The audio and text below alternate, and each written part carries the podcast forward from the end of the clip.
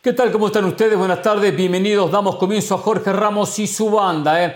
Un día con mucho fútbol, un día con un programa abreviado, porque recién acaba de finalizar la Pocal, la clasificación del Leipzig a las semifinales del torneo de Copa Alemán, la eliminación del Dortmund. Ayer el Bayern Múnich se despidió, hoy el Borussia Dortmund se despidió.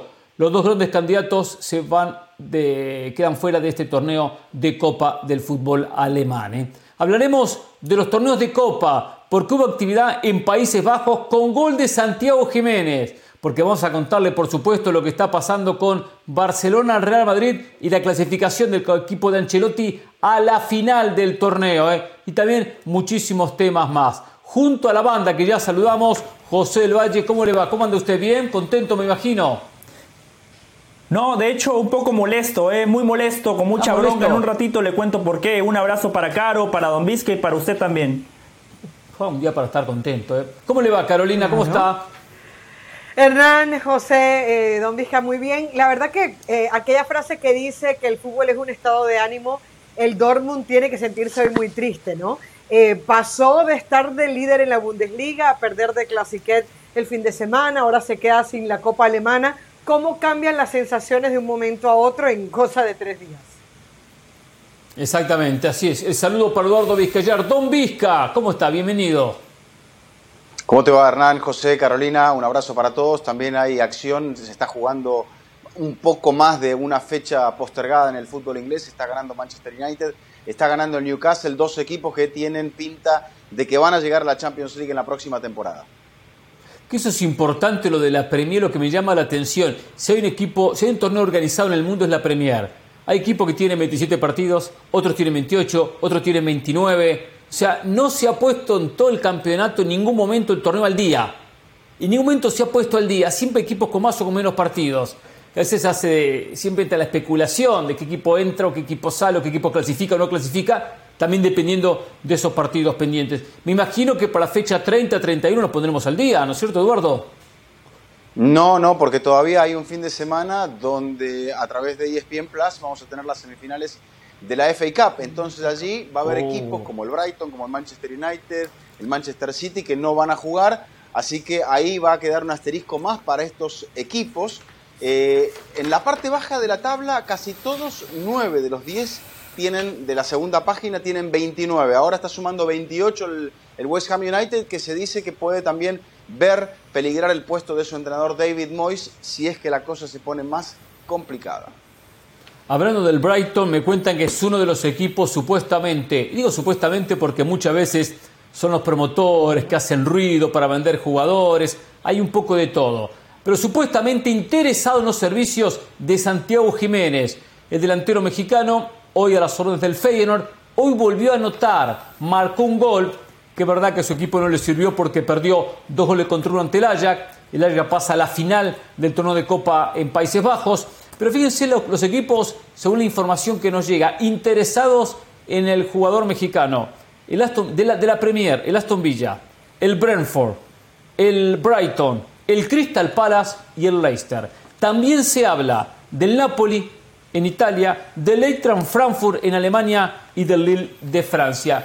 Lo que me gusta de esto, por más que aparecen muchos equipos interesados en los servicios de futbolista eh, mexicano, que vendría muy bien ir a una liga más competitiva, mucho más a la Premier, que no son equipos llenos de figuras, que por, más que va a tener que luchar por ganarse un puesto en cualquier equipo del mundo, son equipos donde no es que uno dice va a llegar y no va a jugar, va a llegar y va a estar lleno, lleno de figuras, una buena oportunidad para mejorar la liga, para mejorar el equipo, para mejorar sus ingresos, para poner una prueba un poco más exigente que la actual eh, eh, liga eh, holandesa o la Eredivisie, pero a su vez, a su vez, sin tener esa situación incómoda de competir con figuras que después, al fin y al cabo, lo termina metiendo en un banco de suplentes.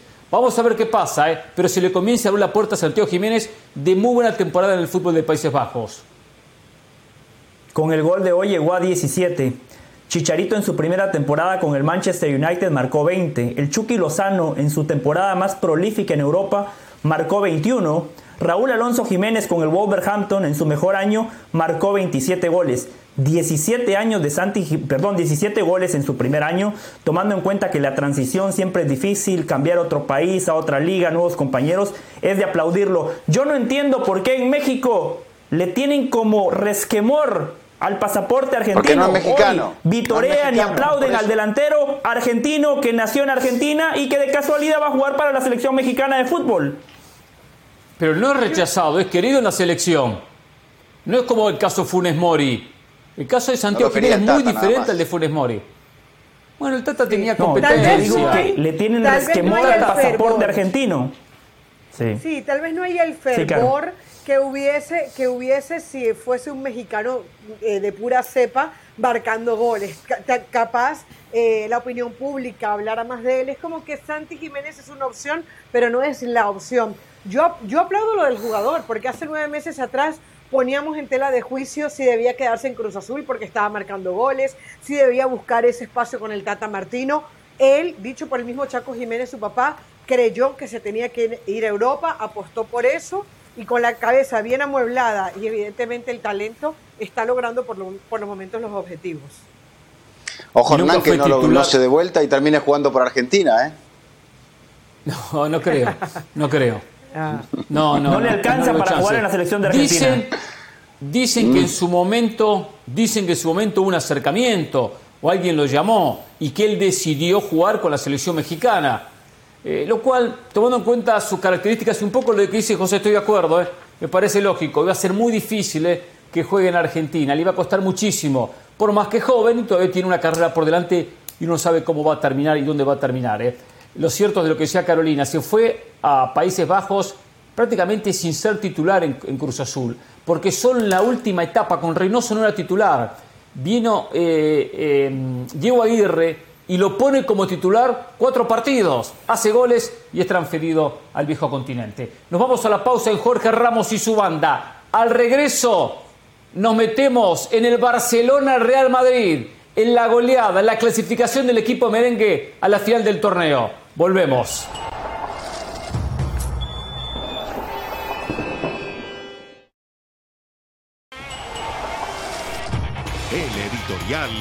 Es presentado por McDonald's.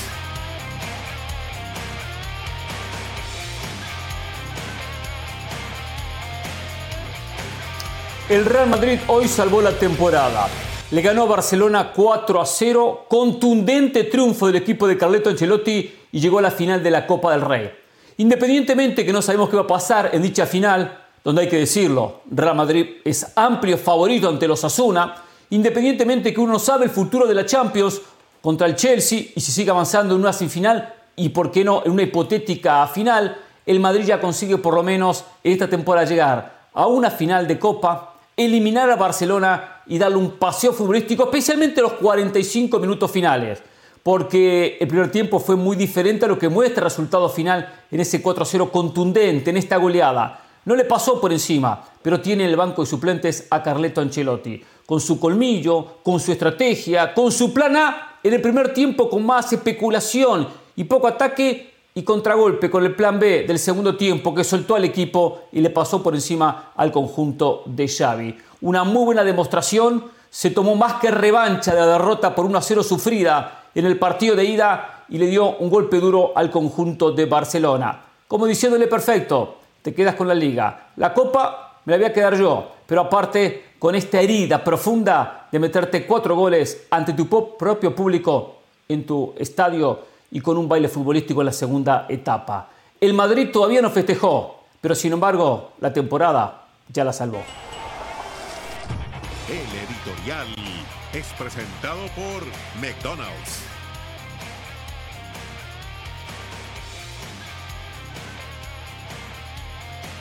Nos metemos en tema, nos metemos a analizar este triunfo contundente, histórico del Real Madrid 4 0 ante el Barcelona.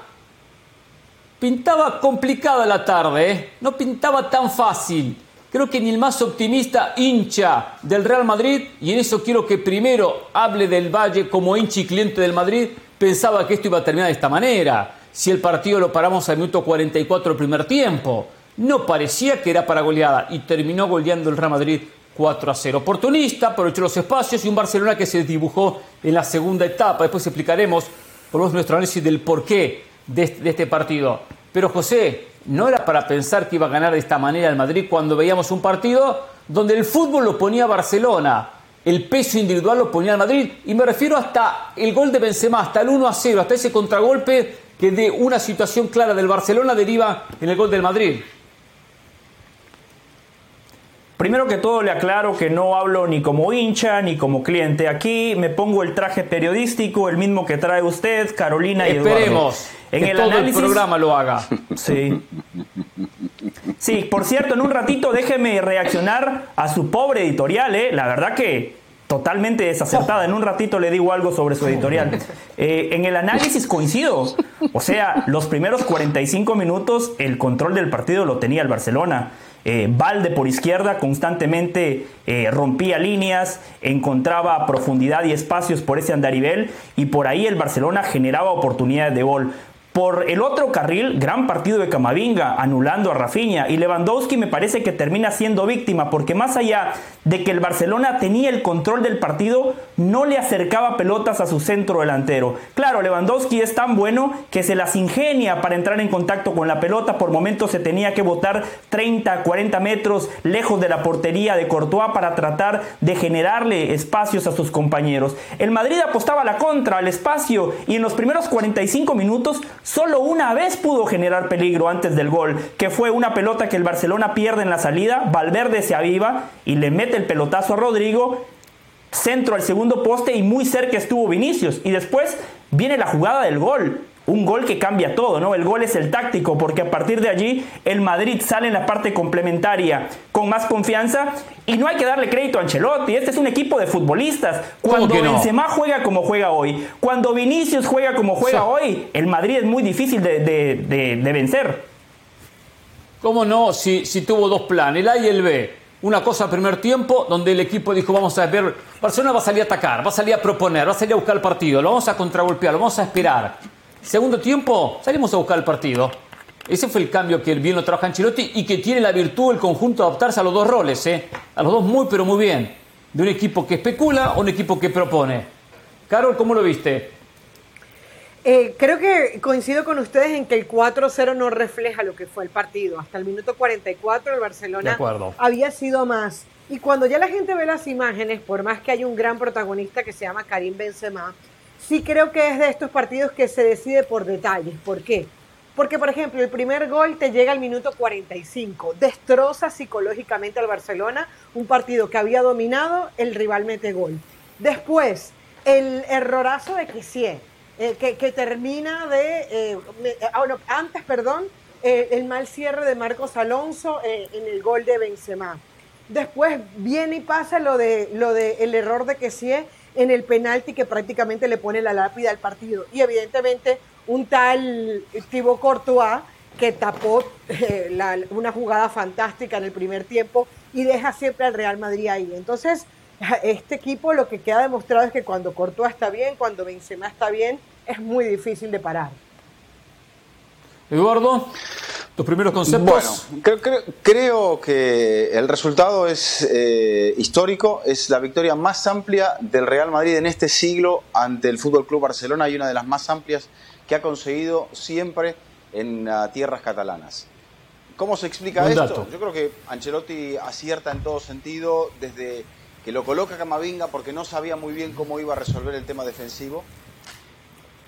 Rafinha eh, no tiene un buen partido nunca y eso que el que lo marcaba era Camavinga, no lo estaba marcando ni Mendy, ni Marcelo, ni Nacho, ni Álava, lo estaba marcando Camavinga. Entonces, si bien es cierto Camavinga en ataque no tiene tanto peso en el partido, a mí me queda la sensación de que ahí estuvo un poco la clave. Se apagó Rafinha y el Barcelona que quedaba muy replegado con esa línea de cuatro medios, o sea, los tres medios más Gaby. Gaby era el único jugador que me parecía que estaba a la altura de un clásico en el Barça.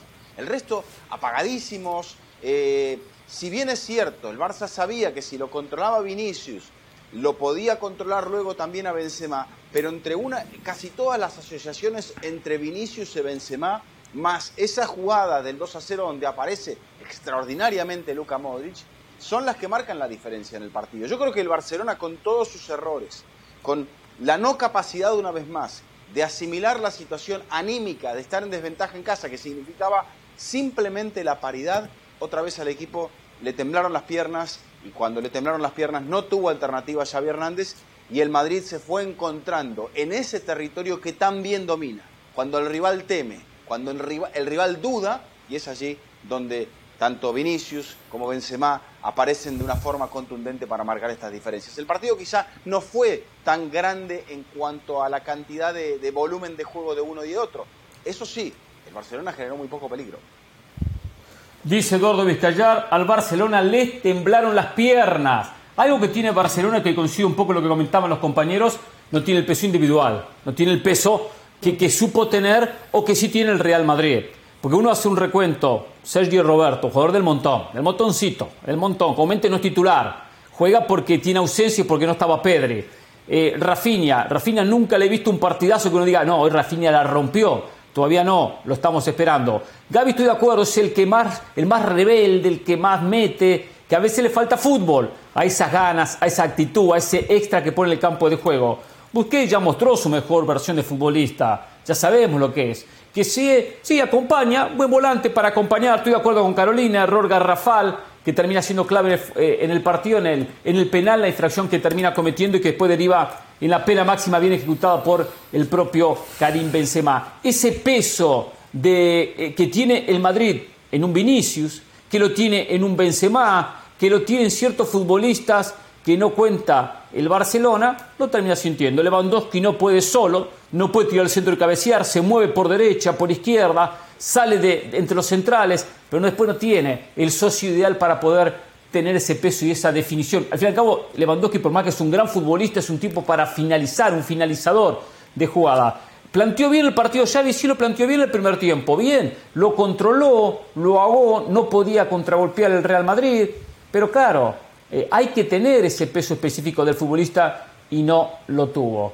Eh, lo de Araujo controló bien, bastante bien al propio Vinicius, pero alguna que se le escapa a Vinicius ya terminaba siendo medio, medio gol. Y bueno, termina siendo fundamental el peso de los Vinicius, de los Benzema, de los diferentes que tiene este equipo del Real Madrid. Y yo lo que hablo del planteamiento José del Valle, porque el Madrid mostró dos caras porque salió a jugar de diferente manera. Y los partidos duran 90 minutos. Y el señor Carleto Ancelotti, que usted no quiere admitirlo, es un experto en estrategia. Y la estrategia fue esa. Tenemos que hacer un gol nada más, no tenemos que hacer cuatro. Tenemos que hacer un gol. Por lo tanto, el Barcelona ya tiene su ADN, va a salir a buscar el partido, que venga a buscarnos. Lo va a dejar espacios y ahí lo vamos a lastimar. Si después no hacemos daño, no tranquilo, tenemos el plan en la segunda etapa. Que la segunda etapa mostró segunda versión. El, eh, el segundo camino que había trabajado y había entrenado Ancelotti. Sí, yo, yo no pongo en tela de juicio eh, la calidad de Carlo Ancelotti como entrenador. Es un gran pareciera, estratega. Eh, pareciera, eh, lo dice constantemente. ¿eh? No. No, lo, yo lo quieren echar, Carlo Ancelotti. La gente que lo quiere echar, Hernán, a, a Carlo Ancelotti. Exacto, exacto. Sí. Quiere que venga, que, porque que venga Eduardo, su ídolo, Zinedine eh, Zidane. Sí, lo que pasa que este año, esta temporada, sí, yo hablo del Carlo Ancelotti de la actual temporada. No le ha dado volumen futbolístico al equipo. Hoy le ganó no no, a un Barcelona. Eh, no tiene para más, le ganó un Barcelona bueno. que bajó los brazos. Bueno, ¿me van a dejar terminar un concepto o no? No hay ningún problema. Yo los escucho sí, atentamente. Si queremos, no hay ningún si, problema. si no lo vamos Sigan a interrumpir, ustedes. está bien, está bien. Si hay que interrumpir, se interrumpe. No se Perfecto. ofenda. Usted tiene que estar contento No hay ningún con el problema. 4 tiene que estar muy feliz. ofendas, José, más allá de cualquier interrupción. Exacto. Mire, mire qué cara que Eh, tiene, como que hubiese este perdido. Parece la cara mía que ayer perdimos Sí, en la está Libertadores 3 a molesto, 1. está molesto, dijo al comienzo del programa Está que molesto y estaba su ganó molesto, 4 a todavía 0, no no sé por qué le qué. pasa. Carolina, era para meterle 7 a este Barcelona. Yo se los dije ayer. Este Barcelona es muy limitado. No, no, pero es en serio, ustedes se ríen. Lo que vimos hoy es lo normal. O sea, yo por eso estoy muy molesto con Carlo Ancelotti. Es increíble que este Barcelona le haya sacado 12 puntos de ventaja en la liga. Es increíble que este Barcelona lo haya bailado en la final de la Supercopa de España. Lo que vimos hoy es lo normal. El Real Madrid debería de estar por encima del Barcelona. Hoy las cosas, las aguas, volvieron a su cauce. Hoy el Real Madrid, que reitero, el primer tiempo muy pobre, El primer tiempo volvimos a ver a ese Real Madrid sin fútbol, sin generación, sin circuitos de juego. La diferencia la marcan sus futbolistas porque Courtois hace una tajada fantástica y en la contra, gol de Vinicius. Allí no tiene nada que ver el técnico, es un gol de futbolistas. En el segundo tiempo, perdóneme Hernán, pero el inicio de la parte complementaria fue la misma tónica que vimos en los primeros 45 minutos. ¿Cuál fue la diferencia? Que Luka Modric agarra la pelota, se mete entre tres y le da la pelota a Benzema y Benzema no dispara la portería, le da un pase a la red, la pone en la esquina y lo decía Caro y voy a agregar algo que, que dijo Caro. Caro dijo los goles del Madrid, primero al minuto 45 y el segundo Caro, por eso agrego al minuto 50. En un lapso prácticamente de 7 minutos el Madrid liquidó la serie. Y nada más les quiero decir algo, hablamos mucho de los entrenadores, hay que responsabilizar a ciertos futbolistas. Marcos Alonso, 32 años, jugador de experiencia. En ese primer gol del Real Madrid, tiene que cometer la falta. Un jugador con oficio comete la falta, corta la transición y se acabó. Esa jugada cambia el partido. Bueno, pero ahí donde se notan la falta de jugadores de peso en, este Barcelona. No solamente que le puedan llegar a faltar al plantel, sino también creo que Xavi venía llegando y viene llegando demasiado lejos con las ausencias que tiene, porque te falta un jugador importante por línea. Esa es la realidad. Sí.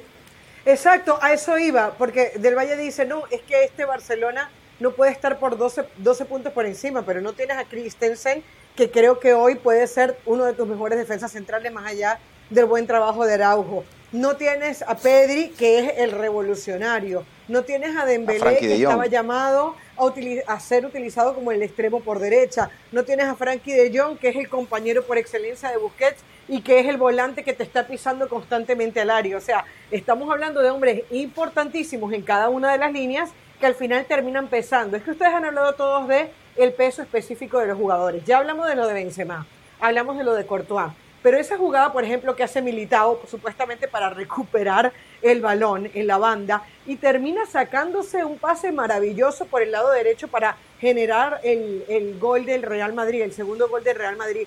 O esa corrida de Modric, un Modric que dice no es veterano, ya está listo, y de repente te corre y te hace una jugada antológica. Entonces ahí te das cuenta que realmente los jugadores sí hacen la diferencia, más allá de que los entrenadores también tengan un peso específico. ¿no?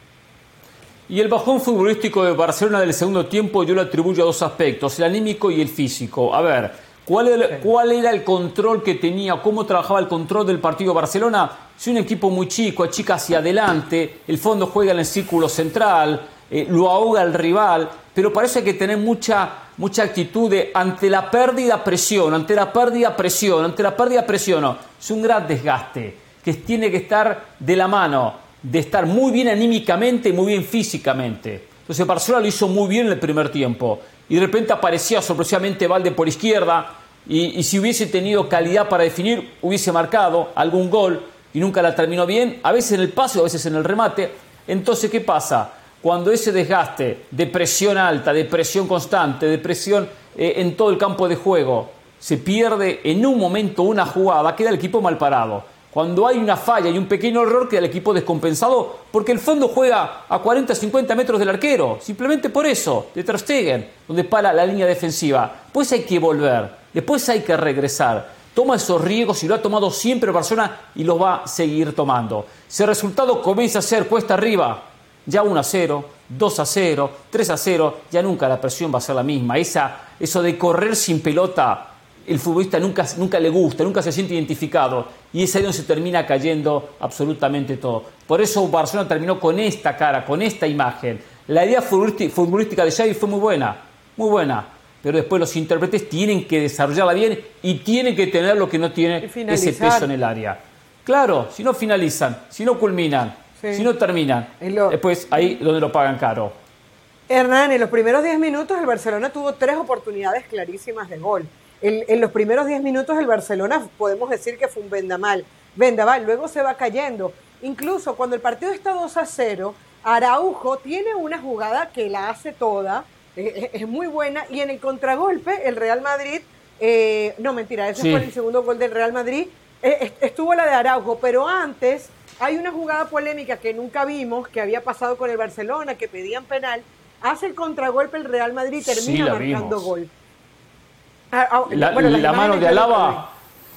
No, no, la las mano está en el imágenes. minuto 2. Ah, la, vamos Sí. a hablar. Sí, ah, la, el sí, minuto sí. 2, después la pausa. Sí, si sí. fue o no Después fue penal a otra. favor del Barcelona al comienzo del partido. eh. Y yo quiero después hablar la de su pausa lo, lo- lo hablamos, lo hablamos. Le voy a dar espacio a José del Valle. Vamos a buscar a Moisés Llores. Cuando Barcelona Ah. pierde, desaparece. Hoy aparecerá ante el 4 a 0. ¿Aparecerá ante la derrota? Volvemos en Jorge Ramos y su banda con Barcelona 0, Real Madrid 4, el finalista.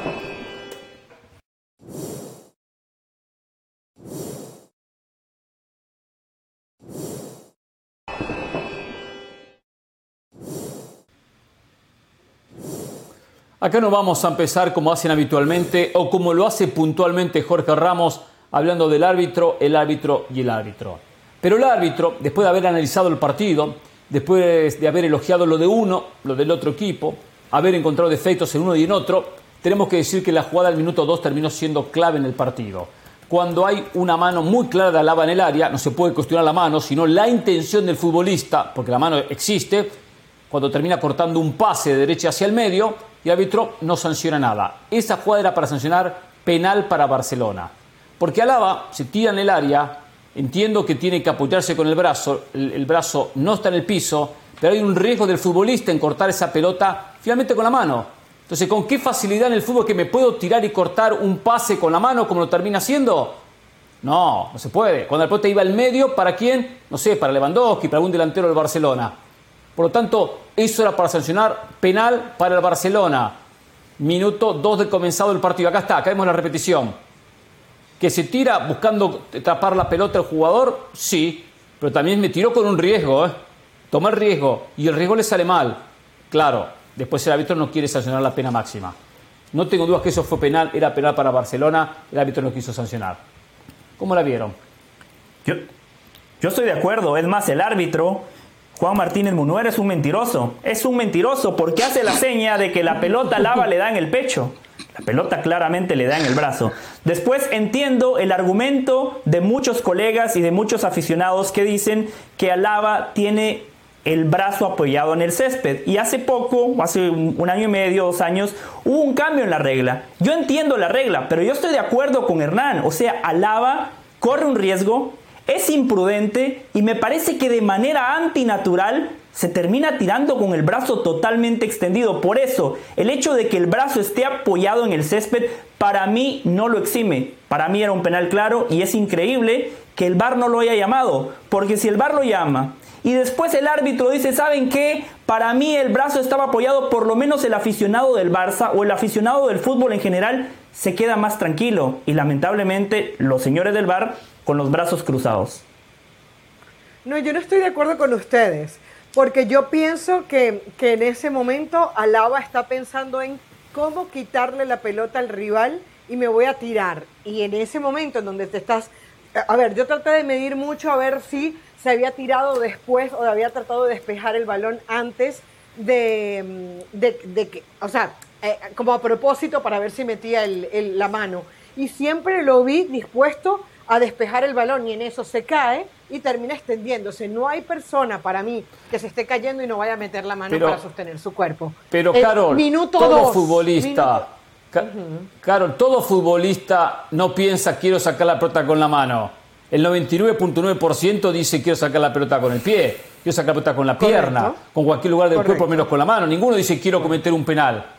Ahora, Correcto. ahora, después hay una imprudencia, hay un riesgo en la jugada. Ah, quiero correr el riesgo, lo corrió, lo corrió, le salió mal. Pero, pero, no corre el riesgo. pe- Pero, Hernán, yo lo que siento es que él, como defensa al fin, su prioridad es barrerse y quitar la pelota. Y ahí pierde el equilibrio y se termina cayendo y sosteniéndose con la mano. Aparte le sumo. El equilibrio sabía que lo iba a perder, ¿eh? Cuando uno Bueno, se barre, pero- uno sabe que el equilibrio lo pierde. Cuando yo me barro, sé que si me estoy barriendo, sé que voy a perder el equilibrio. Pero Por tanto, ¿cuál es- sé que voy a correr el riesgo de tocar la pelota con la mano. Pero ¿cuál es tu prioridad? ¿Barrerte o, o- o pensar de no perder el equilibrio? Tu prioridad es barrerte como defensa. Y luego, si no, pierdes el equilibrio, no, ya vas a está bien, pero a consecuencia de un riesgo, a consecuencia de un riesgo. Y si voy a cometer el riesgo, después tengo que ver las consecuencias eh, eh, so- sobre eso. ¿Cuáles son las consecuencias? Sí, que toque la pelota con la mano. ¿Por qué muchos jugadores no se barren y prefieren poner la mano detrás y ponerse delante del jugador que va a meter el pase? Eduardo, ¿cómo la viste? Yo, yo estoy de acuerdo con Carolina y no lo llamó el VAR porque la norma se explica en que el jugador tiene que tener un apoyo en el césped cuando va abajo. Es una jugada contra el borde del área. Aparte también eh, el centro que se va a generar no es una acción clara eh, y está dentro de la norma. No había una razón, un error claro y manifiesto del árbitro como para que el VAR interviniese. Y es dentro de esas jugadas que podemos, sí, entender que hay un porcentaje del jugador que se barre, de que por ahí la pelota le va a tocar en, el, brazo. Pero no, no, no creo yo que, sea un punto central para mí eh, de discusión. Eh, yo creo que sí. O claro, ¿qué hubiese pasado? No sabemos capaz que terminaba ganando el Real Madrid 4-1, pero estar en una serie 2-0, si sancionaba el penal, si Barcelona lo convertía, por supuesto, había que, tenía que convertirlo, si lo anotaba, se ponía 2-0 en la serie. Después quizá lo daba vuelta al Madrid, todo era posible, pero se ponía cuesta arriba, no estaba a gol de empate, no estaba a tiro de empate. Estaba a dos goles abajo. Y hay otra pregunta, un poco la y hay otra pregunta que todos nos debemos de hacer. Si todavía le estuviesen haciendo pagos a Negreira, el bar le decía al árbitro, ojo que es penal. Pregunto nada más. Ay, del Valle. Oh, oh, Negreira, Negreira, Negreira. Tenía que aparecer. No me, meta a Negreira. Yo lo que digo entonces, le digo a Carolina, entonces recordemos, recordemos de aquí en más todas las barridas. La barrida es un jugador, una, una jugada eh, que tiene un riesgo en el futbolista, el jugador que la lleva a cabo. Tiene un riesgo, tiene un riesgo si lo, si lo van a cometer, entonces, bueno, termina pasando esto. Eh, pero bueno, la jugada, el árbitro no quiso sancionarlo. Quiero ver otro, en otros partidos si termina sancionando. A favor del Madrid de repente lo hubiese hecho. Vaya a saber. Entramos en el campo de la, de la especulación. Ganó el Barcelona 4 0. Es finalista. Enfrentará a los Asuna. No, no, perdió Barcelona. Real Madrid. Ganó el Real Madrid 4 0. El Barcelona es es finalista. le ganó la conciencia. vamos a tener. Sí, sí, como a Jorge, como a Carolina. Y déjeme hablar de su editorial eh, cuando pueda. Era para ver si estaban atentos, eh, si estaban concentrados en el programa. Mm. Veo que están muy concentrados, así me gusta, ¿eh? Así me gusta. Volvemos en Jorge Ramos y su banda. Hablan los técnicos y estamos esperando a Moisés Llores. ¿Dará la cara a Moisés o no la dará? Volvemos.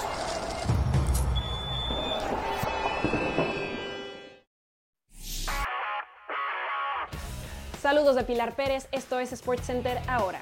Arrancaron los cuartos de final de la Liga de Campeones de CONCACAF, en donde el León de México logró imponerse 5 goles por 0 al Violet de Haití en el partido de ida celebrado en el Bajío. Con doblete de Víctor Dávila y tres tantos más repartidos entre Ángel Mena, Lucas Di Llorio y Elías Hernández, el equipo del Larcamón prácticamente tiene un pie en la siguiente fase. En más de los mexicanos, el Atlas cayó por la mínima frente al Philadelphia Union de la MLS. El equipo tapatío se quedó con 10 hombres para el segundo tiempo luego de la expulsión de Anderson Santamaría. Y a pesar de que aguantaron con el marcador en ceros, fue al minuto 89 que los estadounidenses desde el manchón penal convirtieron el gol de la victoria. El esloveno Alexander Seferín ha sido reelegido presidente de la UEFA por un nuevo mandato de cuatro años. Seferín se presentó como único candidato a la elección para el cargo que ocupa desde el 14 de septiembre del 2016 y en el que encara su tercer periodo en la defensa del fútbol europeo, la unidad, la solidaridad y el mérito deportivo como bandera. Después de un mandato condicionado por la pandemia, la Superliga y la guerra de Ucrania, el dirigente ha convencido a sus votantes de estar preparado para el reto de seguir al frente del organismo hasta el 2027. El entrenador español Luis Enrique viajó a Londres para discutir la posibilidad de asumir el cargo como técnico del Chelsea. El ex timonel del Barcelona y la selección de España llegó a Londres este miércoles por la mañana para analizar la opción de ser el sustituto de Graham Potter, quien fuera despedido el domingo pasado tras siete meses en el cargo. Si bien Luis Enrique no es la única opción, el club londinense lo ve como uno de los candidatos prioritarios. No se pierdan SportsCenter todas las noches a la 1 m del Este 10 pm del Pacífico. Esto fue SportsCenter ahora.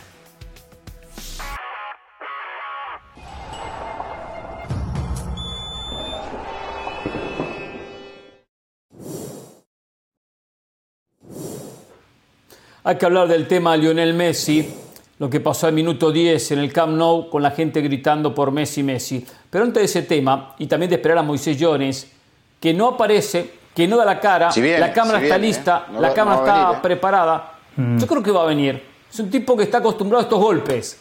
Ha recibido los miércoles muchos golpes bajos. Los jueves es el día más relax de él porque juega la Europa League, es un tipo de jueves, un tipo de Europa League. Jugaba. Y ya ha tenido estas experiencias los miércoles. Por lo tanto, un golpe más que le hace, que le hace una mancha más al Tigre. Pero vamos a ver si termina apareciendo. A ver, el señor José El Valle eh, me cuestionó la editorial, donde hice referencia, por si usted no la Sí. escuchó, que Barcelona, eh, que Real Madrid con esta goleada ante el Barcelona, salvo la temporada, porque tiene un título ya servido contra los Asuna, que aparte puede ganar la Champions o no ganarla, pero por lo menos no se va a ir sin nada, no se va a ir en blanco, no va a tener el nadaplete como acá lo, lo titularon en su momento, no ganar títulos en la temporada futbolística. Y aparte, es un extra ganarle al Barcelona en su estadio 4 a 0, eliminarlo de esta manera. No es un título, pero lo que más se asemeja a un título. Como siempre hacemos, decimos en nuestros países, primero quiero ganar el campeonato argentino, segundo ganarle a Boca, segundo ganarle a Boca, Claro. la gente de Boca dice lo mismo, primero ganar el campeonato, segundo ganarle a River, eh, más allá de los torneos internacionales. Pero bueno, Ah, Del Valle no está de acuerdo. Por cierto, no, no me hable de del árbitro venezolano. El árbitro, el penal que le dieron ayer al, al de Stronger, eh, Valenzuela, una vergüenza. Una vergüenza. No el árbitro sé, no venezolano sé. ayer pitando penal a favor bueno, del equipo boliviano De ante River. celebró como nunca. De Strong celebró como nunca. No, que celebren, pero ¿vio el penal que le dio? ¿Vio el penal que le dio? Sí, sí, sí. Por favor. No, por favor. impensable, impensable. Por favor. Encima con el problema de la altura y con un árbitro que da penales en- eh, para el equipo local.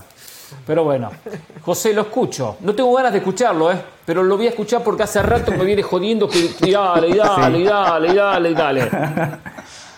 Claro, y, y eso lo valoro. Sé que no me quiere escuchar porque la mayoría de la gente no le gusta escuchar la verdad. Y lo que yo le voy a decir es una de esas verdades que duelen. Señor Hernán Pereira, usted está totalmente desubicado si usted piensa que el Real Madrid salvó la temporada por haberse clasificado a una final de Copa del Rey, que posiblemente la va a ganar, que seguramente la va a ganar, incluso ganando la Copa del Rey, el Madrid no salva la temporada. El Madrid ganando la Champions, allí sí, coincidiría con usted que salva la temporada. Pero cuando arranca el año futbolístico para el Real Madrid, primero hay que ganar, Hernán, hay que ganar. Y el escalafón en el orden de prioridades es el siguiente. Champions, Liga y Copa del Rey. No es casualidad que el Real Champions, Madrid Liga nada más Champions. haya ganado. No, no, Champions primero, Don Vizca. Para el Real Madrid número uno, Sí, Champions. Champions primero. Número dos, sí. Liga. Champions, Liga, Número tres, Copa del Rey. Sí.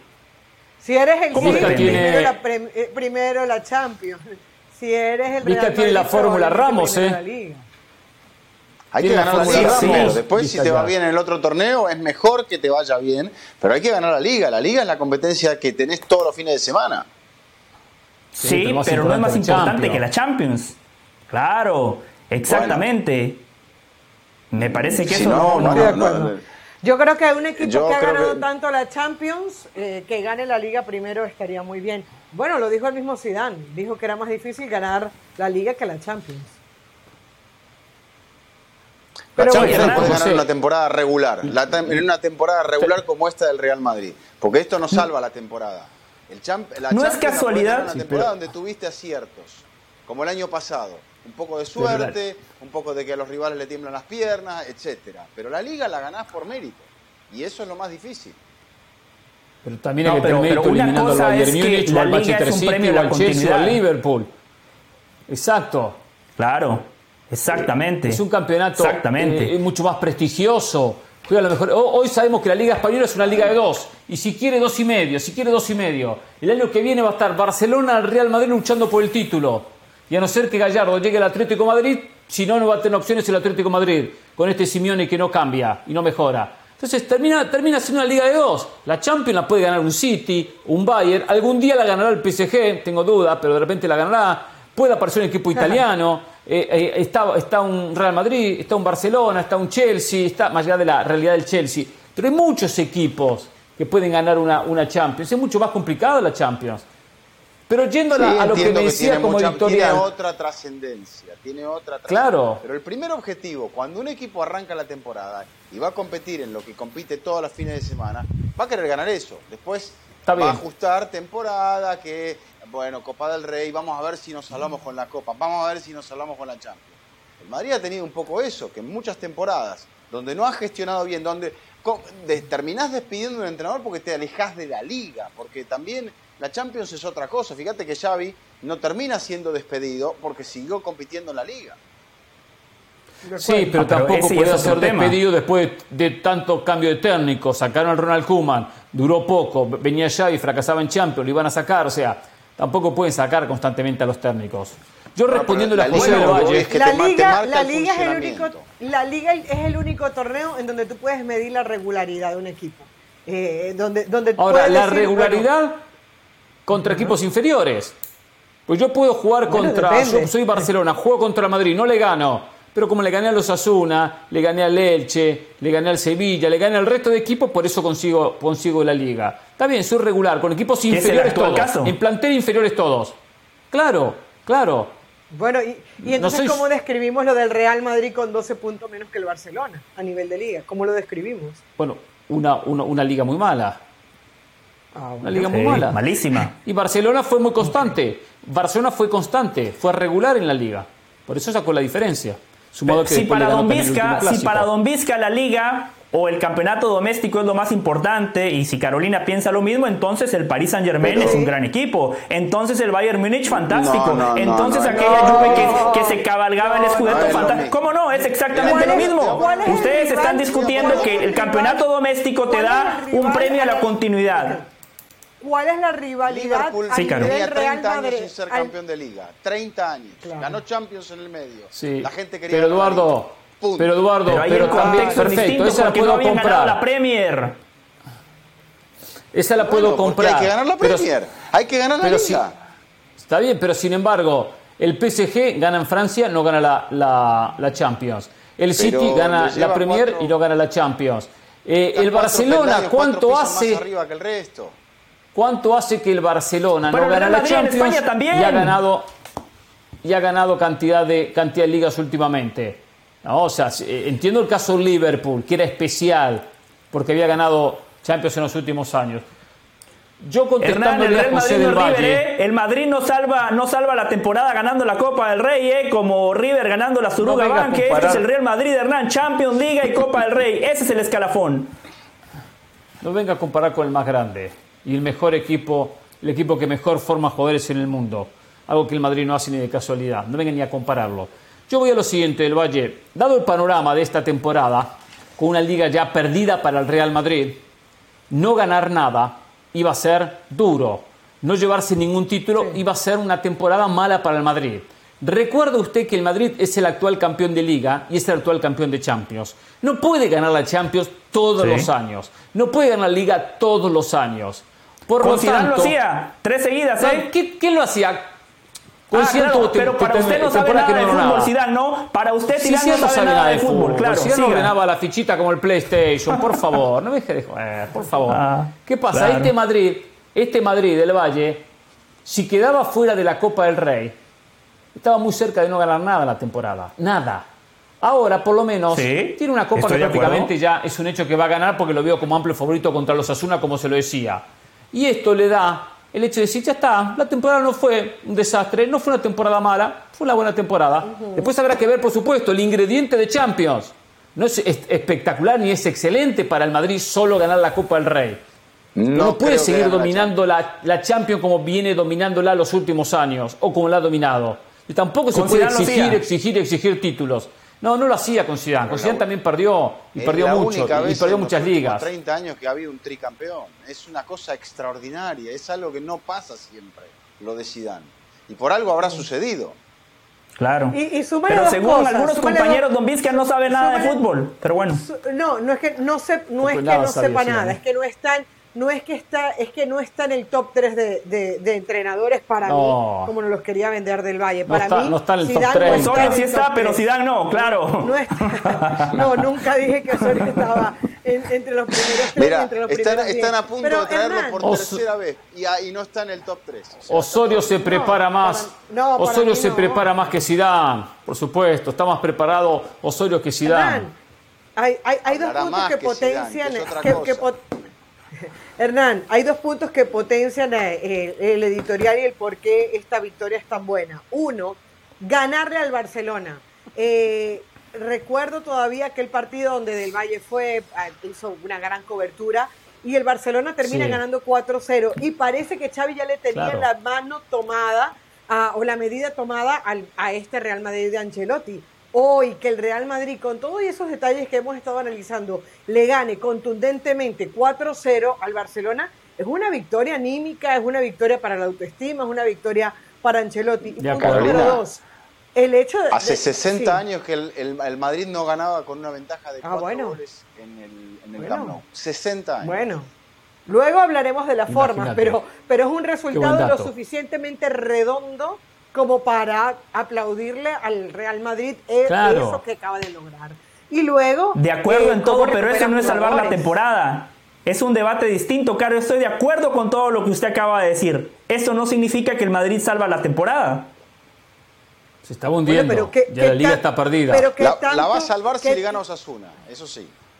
Está bien, No, perfecto. no. Si gana la Es que Osasuna. hay veces que le quieres pedir a este Real Madrid como si fuera una máquina de hacer títulos, que sí, se convierte en una máquina de hacer títulos, pero qué refuerzos realmente importantes. Mbappé, que era el que iban a traer, fue un intento fallido. Hazard nunca se recuperó. Benzema, eh, le dicen el gato, pero ya eh, le- pa- el tema de las siete vidas lo tiene más que superado. Lo, pa- lo pasó Hugo Sánchez con esto, ¿eh? Ah, Sí. Es verdad, es verdad, lo pasó Hugo. Claro. Entonces, Por cierto, goleador histórico, ¿no? de Hugo, eh, gran transmisión de Hugo y de Ricky Ortiz. Sí, sí, muy bueno, muy bueno. Notable trabajo de. Hugo, de Ricky. ¿Y Moisés? En los relatos y de Moisés en el campo de juego, sí. Lo Moisés más o menos. Moisés. Lástima que desaparece Moisés, después de los no, partidos.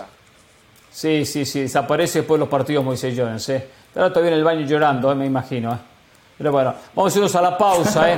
Ganó el Madrid 4 a 0, enfrenta a los Asuna en la final de la Copa del Rey, ¿eh? Lo seguimos comentando aquí con toda la banda. Volvemos.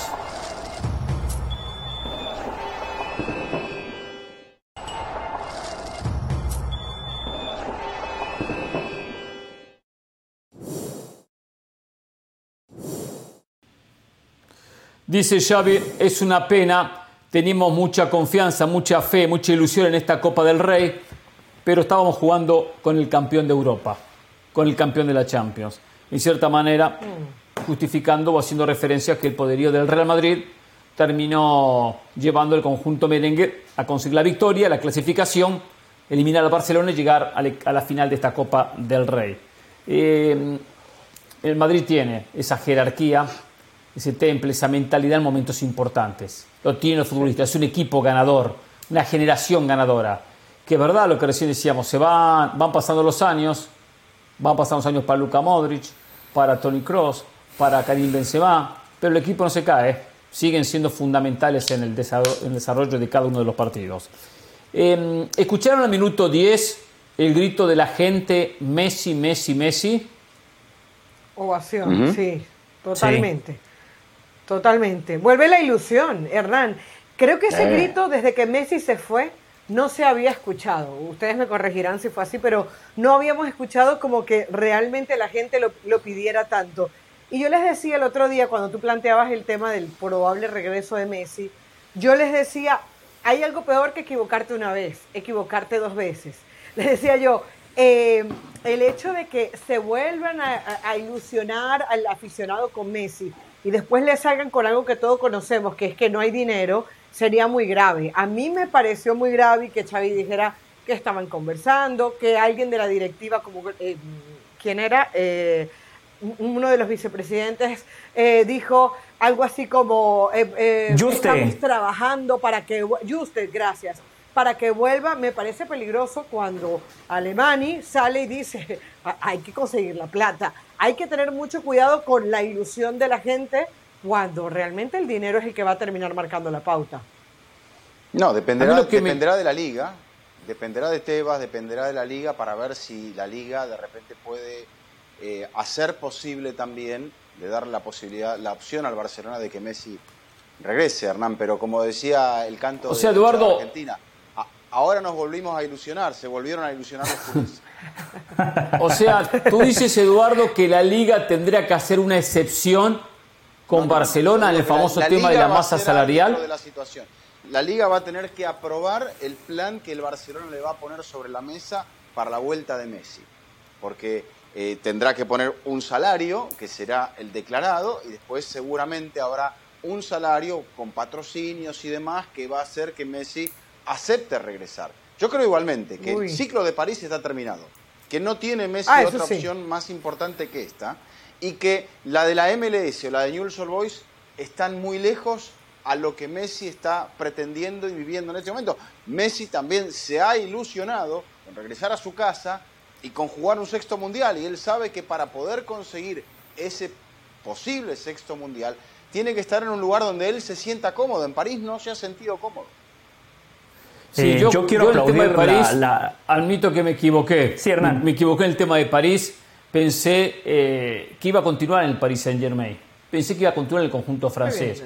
No pensé que lo iban a recibir el fin de semana pasado como lo recibieron. Que lo iban a insultar cuando pateó el tiro libre que se fue desviado. No pensé eso. Por lo tanto, hoy sí tengo que decir que no va a continuar en el Paris Saint Germain. Eh, no lo vi en su momento, no pensé que la situación era tan, tan ríspida, tan tirante entre la, la gente, entre unos ultras, unos hinchas o vaya a saber, vaya a saber manejados por quién, porque también los dirigentes manejan a, a la gente, ¿eh? porque de repente les conviene como imagen, como imagen. Después Messi va a Barcelona, la rompe, entonces claro, eh, al Calafi lo van a querer matar. eh, por no haber sacado el jugo de Messi. ¿Qué va a pasar? No, que la gente había mala relación y que viene y que bla. Pero hoy coincido con los compañeros, lo que dice Eduardo, lo que dice Carolina, que no va a seguir el conjunto parisino. Es muy, muy buena oportunidad. Pero acá hay dos temas. Lo que dice Carol. Primero, conseguir la plata. Y segundo, lo que dice Eduardo. Poder incluir el salario en un tope salarial que tiene una masa salarial que ya la tiene, la tiene eh, en el conjunto de Barcelona. ¿Cómo liberar dinero, contratos para poder incluir el de Messi? Lo veo muy difícil, ¿eh? Tendrán que ser muy, pero muy astutos. Sí, José. Y hay un tercer tema. Yo quiero aplaudir la gestión de la Porta y del Barcelona.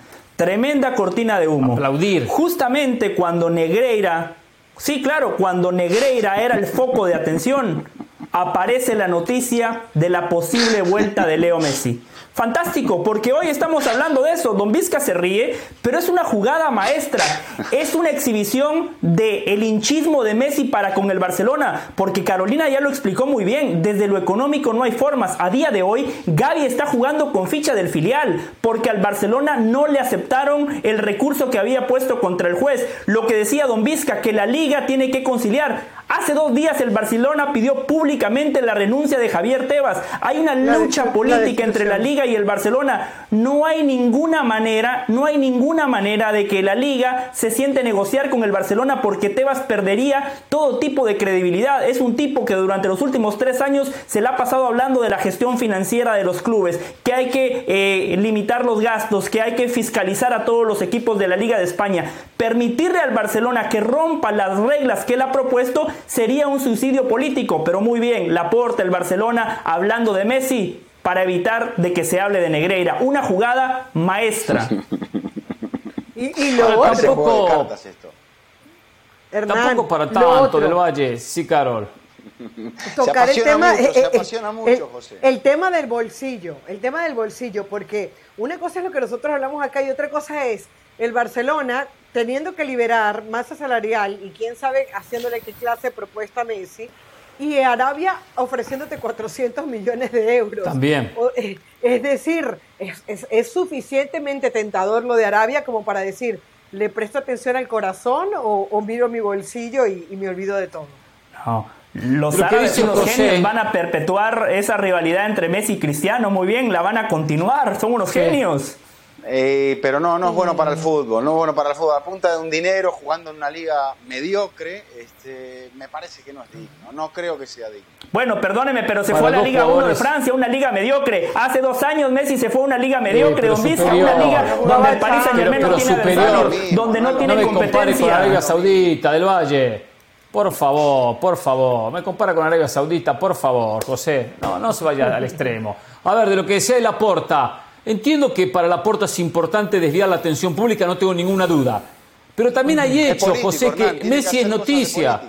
Claro, exacto. Pero también hay una cuestión que, que va más allá del propio Laporta. A Messi se le termina el contrato en dos meses y medio. Se termina su contrato, queda libre, queda con la carta en su poder. No es cualquier jugador, no es Juan de los Palotes, es Lionel Messi. Segundo, Laporta no armó los silbidos de los hinchas del PSG en el Parque de los Príncipes el último fin de semana. O sea, hay un rechazo del hincha hacia Messi. Son También muy fácil armarlo.